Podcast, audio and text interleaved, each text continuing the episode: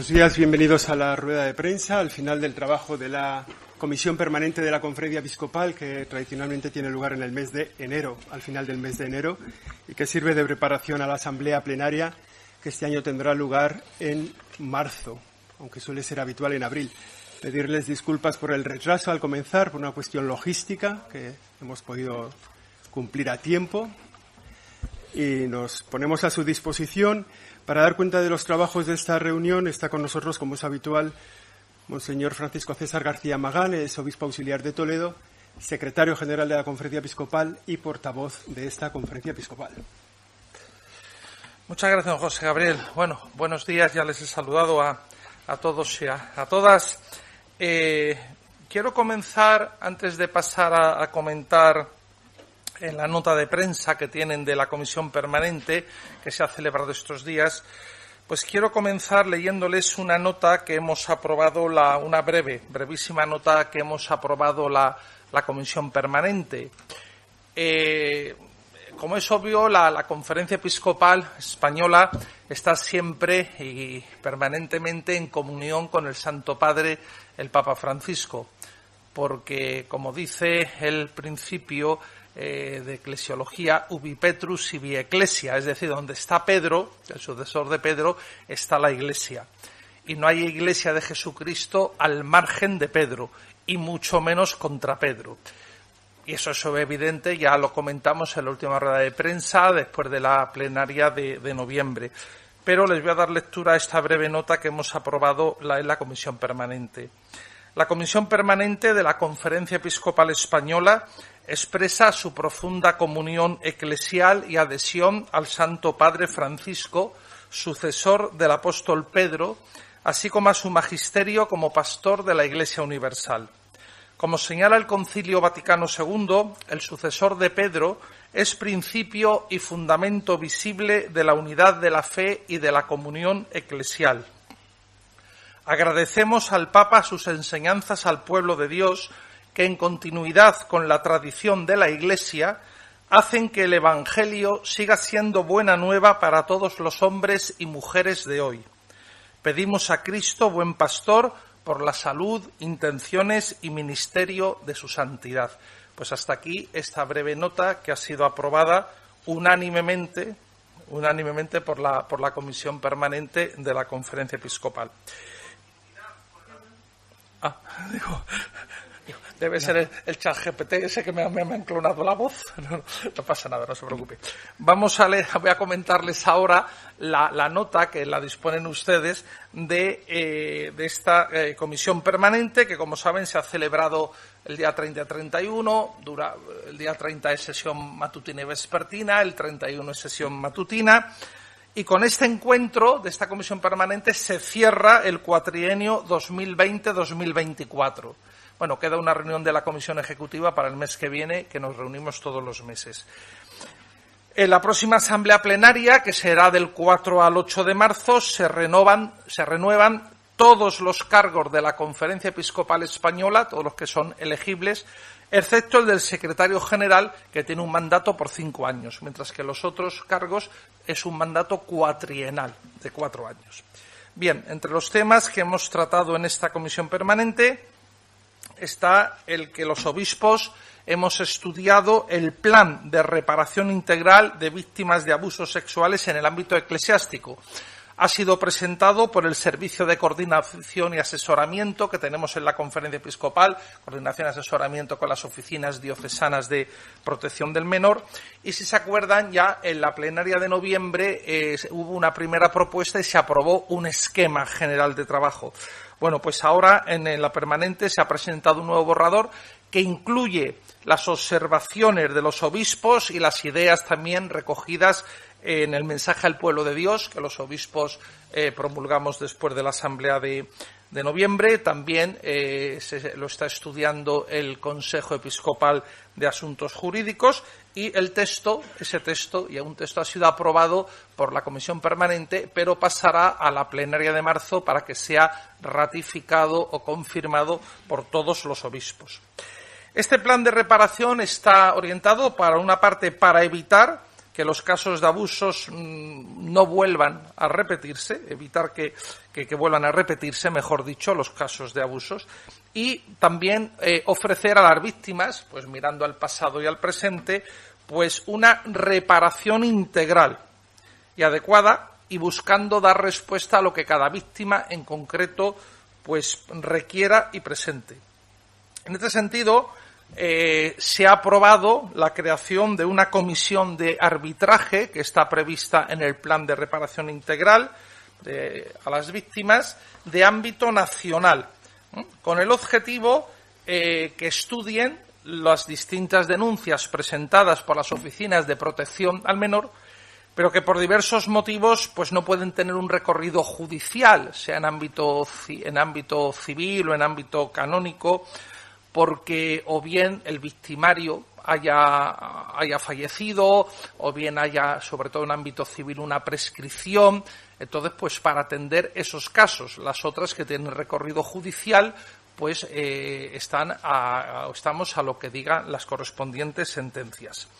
También se ha presentado el informe, la versión actualizada del informe para dar luz, que también conocen ustedes, eh, en el cual se han integrado en esta nueva versión las aportaciones, recomendaciones del informe del defensor del pueblo y también de la informe auditoría que solicitó la Conferencia Episcopal Española al bufete Cremades y Calvo Sotelo, que como saben se entregó en el mes de diciembre. Otro tema importante de reflexión de esta comisión permanente pues ha sido el tema de los seminarios. Monseñor Jesús Vidal, que es el presidente de la subcomisión de seminarios y que fue nombrado referente apostólico ¿eh? en esa visita que hicimos todos los obispos el 28 de noviembre con el Santo Padre, pues ha presentado un documento de trabajo sobre ese eh, un, un íter de trabajo, mejor dicho, sobre ese documento de trabajo que nos dieron en, la, en los de, en el dicasterio para el clero titulado así Criterios para la actualización de la formación sacerdotal inicial en los seminarios mayores de las iglesias particulares que conforman la Conferencia Episcopal Española. Es un título un poco largo, pero, pero bueno, es eh, explicativo, extensivo. Entonces se ha acordado la constitución de una comisión ad hoc que coordinada por Monseñor Jesús Vidal como referente apostólico, está formada por ocho rectores de seminarios de distintas zonas de España, cubriendo las distintas regiones para trabajar en este tema y, evidentemente, los trabajos pasarán también a la plenaria de marzo, en la que ya se establecerá un calendario de trabajos, un cronograma y se estará abierta a la reflexión de todos los obispos. También ha propuesto una encuesta que se va que van a, se va a enviar a todos los obispos para reflexionar, pues o bien personalmente o bien a nivel de provincias eclesiásticas sobre este documento base de trabajo una serie de sugerencias que se han hecho por parte del dicasterio. Otro punto ha sido que se ha, ha pasado por la comisión permanente ese, un documento elaborado por la subcomisión episcopal para las migraciones y movilidad humana y también con la aportación de la subcomisión para acción caritativa y social documentos sobre migraciones, comunidades acogedoras y misioneras, exhortación pastoral sobre la identidad y marco de la pastoral con migrantes. Fue presentado por Monseñor Jesús Fernández, obispo de Astorga, que es ahora el presidente en funciones de la Comisión para la Pastoral Social, porque su presidente, Monseñor Atilano Rodríguez, obispo que era obispo de Sigüenza, Guadalajara, pues pasó a la condición de emérito. Y también la presentó el cardenal arzobispo de Madrid, eh, don José Cobo. En otros temas del orden del día, pues también ha habido una información sobre el Sínodo de los Obispos que llevó a cabo eh, don Luis Manuel Romero, que, es el equipo, es el secretario del equipo sinodal de la Conferencia Episcopal y nos expuso por lo que ha pedido la Secretaría General del Sínodo en para este periodo eh, interasambleas, desde la Asamblea del año pasado y la Asamblea General Ordinaria que se celebrará este año. Eh, también, evidentemente, la permanente ha aprobado, por digo evidentemente porque es competencia de la permanente, el temario para la asamblea plenaria de marzo. Y eh, igualmente ha habido información de presidentes de comisiones episcopales sobre actividades y proyectos. También, como es habitual, cada vez que hay asamblea, comisión permanente, hemos recibido información sobre ábside media, Grupo 13 y COPE, y también se ha informado sobre temas de seguimiento económico pues, eh, a los señores obispos. En el capítulo de nombramientos, que es otro también de los estables de esta comisión permanente por sus competencias, pues hay que señalar tres. Eh, el nombramiento de don Carlos Antonio Cerezuela, que era oficial del dicasterio para el clero, sacerdote del archidiócesis, perdón, del dicasterio para los obispos, que era es sacerdote de la archidiócesis de Madrid, como juez auditor del Tribunal de la Rota de la Anunciatura Apostólica de España.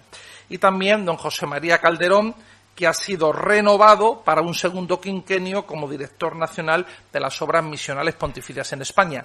Es también sacerdote de la Archidiócesis de Madrid y eh, trabaja y colaborador en esta, en esta casa, eh, secretario técnico de la Comisión Episcopal de Misiones y Cooperación con las Iglesias. Y también ha habido un nombramiento a propuesta de la Subcomisión Episcopal eh, para las relaciones interconfesionales y diálogo interreligioso, la Comisión Permanente ha acogido esa propuesta del profesor eh, don Francisco Varo de la Universidad de Navarra como nuevo asesor de esta subcomisión. Bueno, pues hasta aquí tienen ustedes el, resumen de, eh, de, los asuntos de los ah, que hemos tratado en esta, en esta comisión en esta comisión permanente durante estos días y bueno pues ahora estoy a la, a la disposición de ustedes. Si alguien tiene alguna pregunta, Cristina. Me recuerdan, por favor, me recuerdan el, el, el, nombre y el medio. El, nombre y el medio de procedencia, pero como yo soy más viejo que ustedes, ustedes pues claro, tienen mejor la memoria, yo como soy más viejo que ustedes, la tengo, la tengo peor. A ver, don Jesús, de religión digital. Gracias por esa buena memoria. Eh, voy a recordar algunas cosas que también hablamos en las últimas ocasiones. Igual, igual acabo con el, con el bonobús, pero como no tendremos hasta dentro de un mes rueda de prensa. No lo sabemos eso. Le da tiempo a recargar el bonobús, le da tiempo a recargar el bonobús. Es cierto, bueno. Diga, diga, don Jesús. Venga, pero deja alguna para sus compañeros. Sí, no se ¿eh? preocupe, yo voy a centrarme en solo dos cosas. Una, em, en la última rueda de prensa hablamos de fiducia súplicas y ustedes pues nos dijeron que no tenían, no solían entrar a valorar los, los documentos papales, pero sí han sacado una nota que yo creo que, lo queramos o no, tiene mucho que ver con todo lo que se ha montado. Pues quería saber si esa nota que se ha aprobado por unanimidad de defensa del Papa, también, claro, hay, hay obispos españoles, algunos de ellos en la comisión permanente, que han atacado con dureza fiducias súplicas. Como señor Sanz, señor Murillo no está en la, en la permanente, creo, pero también lo ha, también lo ha hecho. Y quería saber cómo se respira ese, ese ambiente en la conferencia episcopal. Y luego, esto es un pack. Hace dos años, va a ser dos años que nos presentaron, todavía estábamos un poquito en pandemia, recuerdo la rueda de prensa multitudinaria, todos con, con, el cubrebocas. El, no estaba, Usted no estaba, es verdad. Nosotros sí, yo sí. Eh, la, auditoría de, Cremades, o mi platillo. Durante dos años hemos estado esperando los, los datos de, esa auditoría. Se entregó esa auditoría, ustedes la colgaron en una nota de prensa eh, del día anterior lo cual, bueno, las estrategias de comunicación cada uno para la que tener, pero, pero allá van. Quería saber, ¿nos pueden contar algo de esa, de esa auditoría? ¿Cuánto ha costado? Eh, ¿Si se va a hacer caso a las recomendaciones? Eh, ¿Cuál es la valoración general que se hace de la conferencia episcopal de, de ese trabajo? ¿Y por qué sin, sin, que se nos hubiera avisado, que tampoco probablemente tengan ustedes que avisarnos, se sacan de la manga una segunda parte de un informe que de alguna manera contrarresta una auditoría que ustedes y los católicos que pagamos también con la X religiosamente, pues de alguna manera hemos abonado. Muchísimas gracias. Sí, don Jesús. Eh, ad primum, como decían los clásicos, a la, primera, de fiducia súplica, pues le digo que lo aprobado en la comisión permanente es lo que hemos leído y reitero que ha sido aprobado por unanimidad. Unánimemente, unánimemente, vamos a la primera, ha sido aprobado. Estaban todos los miembros de la permanente eh, esperen, o sea que luego diga, ah, faltó fulano, no. A ver, no estaban, había dos miembros en funciones, estaba, como he dicho, Monseñor Jesús Fernández, presidente en funciones de la Comisión de Pastoral Social, y estaba Monseñor César Franco, obispo de Segovia, presidente en funciones de la Comisión para Misiones y Cooperación, porque Monseñor Francisco Pérez ya es emérito. Estaba, estaban todos, estaban todos los miembros. Con respecto al otro, pues mire, pues le voy a empezar por lo, si quieren así, por lo que es más, un poco más periodístico. Eh, se ha presentado las últimas eh, facturas o notas de cargo que estaban presentes, eh, se ha aprobado y el asunto está cerrado también desde el punto de vista económico el precio final, porque otra vez les he dicho, no hemos cerrado las, cuando me han preguntado ustedes, hemos dicho, no hemos cerrado las cuentas, no hemos cerrado. El precio final han sido 1.225.000 euros, bueno, y un pico de un centenar, de algún centenar, vamos, 1.225.000 euros. ¿Eh? Un pico hay, pero bueno, ¿eh? un poco insignificante en ese sentido. Eh, no, decimos que la reitero también lo que lo que dije y lo que hace poco pues he dicho en un medio de tirada nacional aquí presente. La, la es valiosa la, la, en sí misma la, la auditoría eh, se han incorporado las sugerencias valiosas en ese equipo, como les he dicho antes, cuando se ha presentado ese, el plan de reparación integral. Hay ahí sugerencias del defensor del pueblo, que también se ha analizado ese informe, y sugerencias de, de Cremares.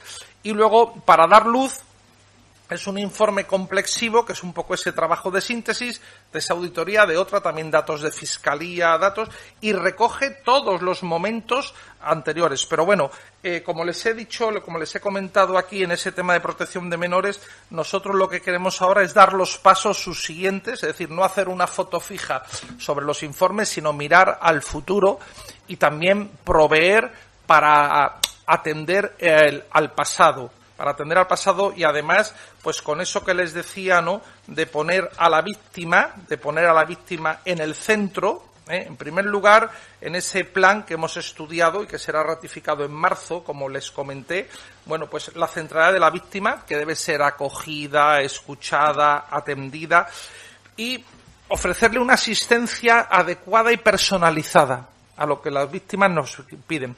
Ayer algún señor obispo pues comentó que unas víctimas se le habían acercado a él y habían pedido simple, simplemente.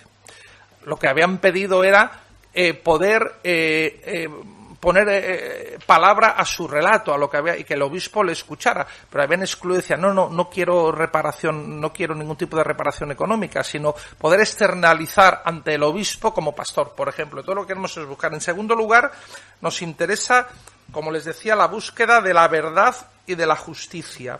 ¿Eh? establecer los, esclarecer los hechos, establecer responsabilidades. Y en ese sentido, como les he dicho, pues por una parte está la vía judicial y en la otra esa vía de comisión de arbitraje.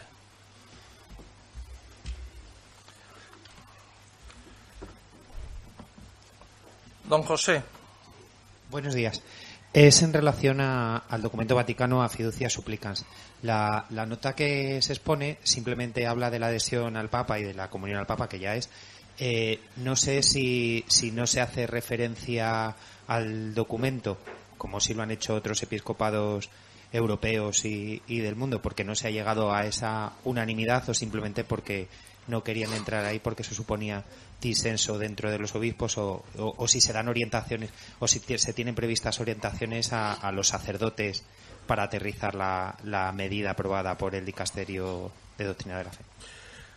Mire, decimos en, derecho canónico, perdonen ustedes los medios, eh, los 15 segundos de publicidad, eh, en, la, norma decimos que eh, está, se dice que está expreso tanto lo explícito como lo implícito. Lo implícito también es algo que está expresado en la ley, lo que se pone expreso es tácito. Y entonces yo creo que cuando hablamos que nos unimos a su magisterio, cuando hablamos que agradecemos las enseñanzas al pueblo de Dios, ¿eh?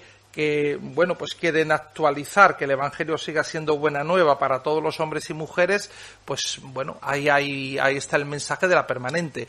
No se ha querido entrar porque como les dije en noviembre bueno ante un documento de la Santa Sede eh, no comentamos sino que se acepta lo acogemos en ese espíritu que hemos dicho de comunión con el Santo Padre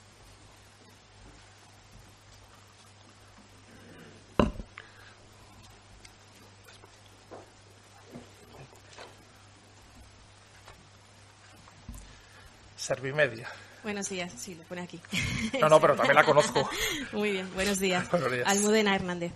Eh, yo quería preguntarle por el tema de Barajas, por el tema de la migración, eh, aunque se ha hablado de otra manera, si, si están trabajando con las autoridades de alguna manera eh, en esa petición reiterada que vienen haciendo desde la Iglesia de crear corredores humanitarios.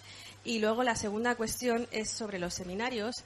Eh, si se puede incluir en esa comisión de, de- de rectores, de, de- expertos, algún laico o alguna mujer como ya han hecho en algún seminario español.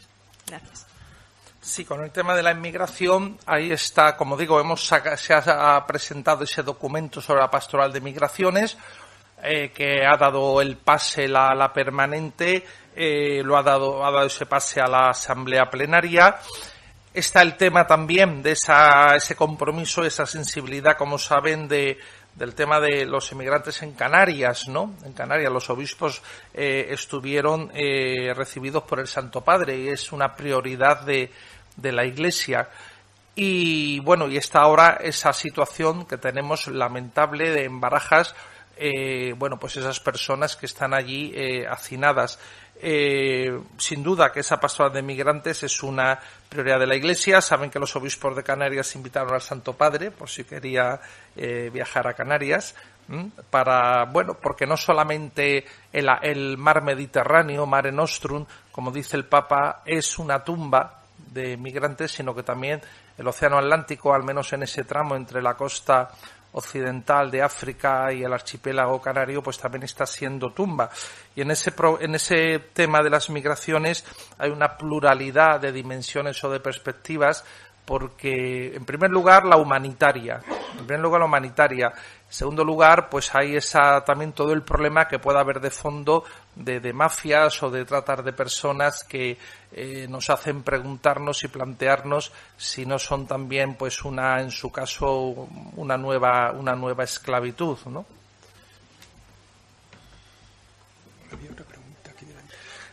Ah, perdón, lo de los seminarios, perdone, perdone, doña Almudena, tiene usted razón. Sí, bueno, en los seminarios, como digo, eh, Monseñor Jesús Vidal ha presentado un, esquema de trabajo con unas preguntas, entonces todavía es algo que está infieri, o sea, que se está haciendo y en la plenaria, cuando se recaben los datos de esa encuesta, ahora de momento, esa comisión que es solo de rectores, de ocho rectores para que le ayuden en este trabajo inicial. Luego cuando se concrete lo que, lo que cuando se concrete lo que esa comisión pues nos presente y que sea aprobada, pues se tendremos tendremos ya más amplitud. Eh, hay ocho hay ocho rectores que participan en esa comisión. Como les he dicho, era un poco representativa de las distintas zonas de España. Eh, Cito por orden alfabético para que sea más fácil, no por ninguna prioridad. Están los rectores de los seminarios mayores de Barcelona, Burgos, Cartagena, Murcia, Madrid, Pamplona, Sevilla, Toledo y Valencia. Estos son ocho que van a, ayudar a Monseñor Vidal y van a seguir en, ese trabajo hasta marzo y luego lo que digan los obispos. Sí, don, don Fran. Buenos días. Yo quería eh, preguntarle si, es que han hablado o, lo ha- o han profundizado sobre esta comisión de arbitraje, eh, si cómo va a estar formada, cómo va a trabajar. Quería un poco si, si habían hablado de, de más detalles sobre esta cuestión. Sí, hemos hablado un poco, don Fran, de la, de la estructura de la comisión sin determinar, porque eso luego eh, los nombres concretos corresponden a la plenaria. Pero el perfil es, queremos que sean de expertos, expertos reconocidos y con una pluralidad de procedencias, es decir, del ámbito jurídico, civil y canónico, eh, médicos, psicólogos, eh, bueno, pues que todos los que son, que trabajan sobre casos previos, sobre casos presentados, también, pues, eh, una de esa dimensión espiritual, ¿no? Es decir, los que ya están trabajando un poco también sobre la, en las oficinas diocesanas y de la vida consagrada, que tienen también un largo, tra- un largo trecho realizado, pero todavía las personas concretas, porque eso será competencia de la plenaria pero va en esa línea, o sea, de perfil plural de distintos eh, profesionales especialistas. ¿eh? Eso sería. Luego también se va a crear una otra, una otra comisión, o en su caso esa comisión, para que haga un trabajo de baremación. de baremación para esos casos que no son susceptibles de tener un recorrido judicial, pero eso también está pendiente. El, el, o sea, el criterio de que haya esa comisión de baremación está aprobado. Luego ya integrantes y demás queda pendiente para la plena de marzo. Buenos días, don César. Javier Don Javier. De Infovaticana. Sí. Mire, le quería preguntar, eh, el Papa Francisco habla mucho ahora de la Iglesia de, los pobres y de las periferias. Entonces le quería preguntar su opinión personal, si le parece moralmente ético gastarse más de un millón de euros en un trozo de un informe que al final es el, el que engloba para dar luz y si ha habido obispos que han levantado la voz ante este gasto tan abultado. Gracias. No, mire usted, eh, yo aquí, don Javier, no comparezco a título personal, comparezco como portavoz de la conferencia episcopal. Entonces, eh, este, esta auditoría fue acordada por, por, los obispos que se hiciera y yo creo que era pues por un interés de, de clarificar y por un interés y un signo también de que la atención a las víctimas y, como decía yo, buscar la verdad y justicia, pues tenía una prioridad, una prioridad. Es verdad, la, ha sido, no ha sido barata. Eh, eh, es verdad que había en el, en el acuerdo, bueno, pues eh, el despacho Cremades, pues el acuerdo estaba hecho pro bono. Estos han sido una serie de gastos adicionales que se han facturado a lo mejor el total de la, de la auditoría, si se hubiera facturado todo, hubiera sido mayor. Digo, por precio de mercado, por precio de mercado y horas de trabajo de lo que tienen estas, eh, lo que está en, es normal en estos bufetes, ¿no? Pero nos parecía que, que bueno, que para lograr eh, buscar y llegar a esa verdad y a clarificar, bueno, pues eh, se merecía eso y más, ¿no? Porque las víctimas se merecen todo eso. Entonces, mm, a lo que decía usted, Disenso, mire, eso fue, ah, fue acordado por los obispos, fue ratificado en la asamblea plenaria y, y bueno, Luego, pues ha habido algunas circunstancias, como ya he señalado y señaló el cardenal Omeya en el desayuno que tuvo en un desayuno informativo. Ha habido unos retrasos, ha habido unas circunstancias, pero bueno, no le quitamos eh, el interés del trabajo y es un trabajo realizado en general y en su esquema, pues con, profundidad y con profesionalidad. El grupo ejecutivo que, que formó el señor Cremades y que designó el señor Cremades para realizar ese trabajo, pues era un grupo muy profesional, muy profesional. Un grupo muy profesional, fue el señor Cremades, porque él ha tenido libertad total y absoluta, total y absoluta, para determinar quiénes trabajaban en el informe y quiénes se integraban.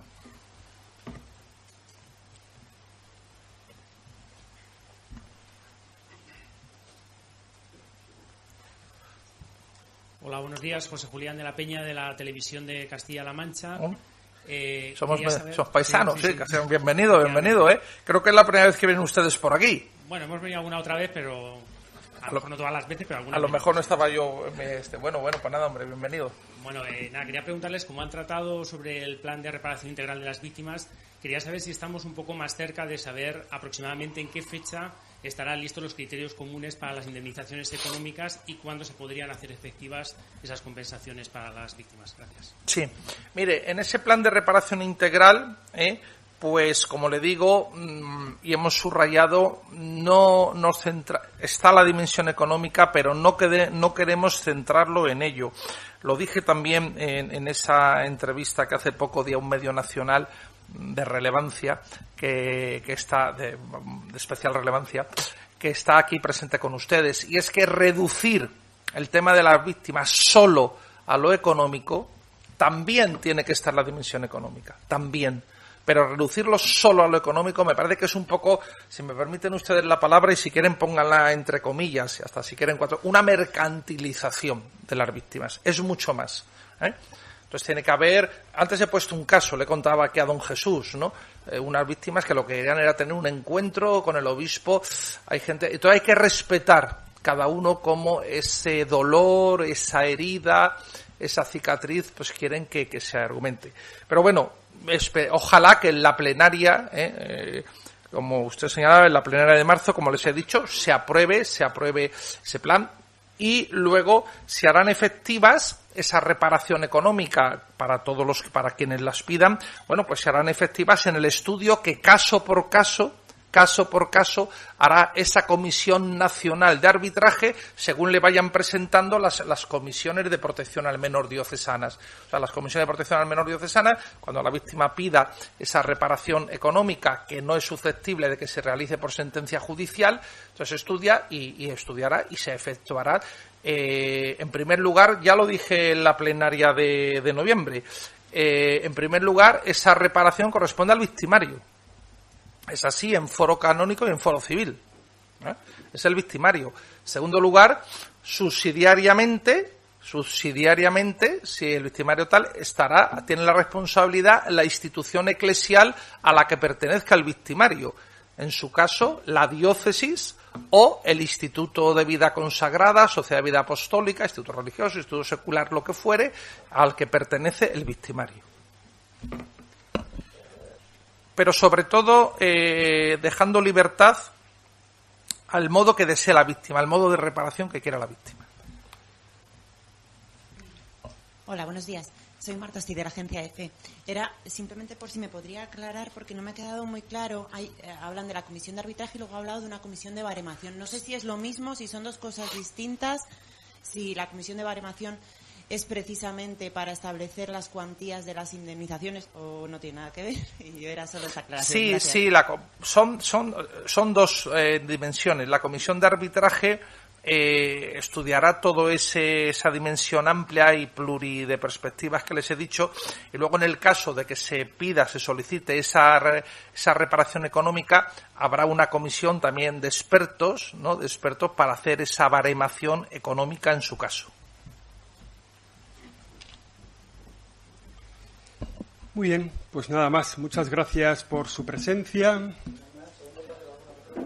Aquí, aquí esta, señora, que, esta señora que no ha preguntado. No por horario, ¿no? sino por necesidad. Esta señora que no ha preguntado, además tiene derecho a preguntar doble. Por... Eh, sí, yo quería saber si se sabe el número de expertos que compondrán esta comisión de arbitraje.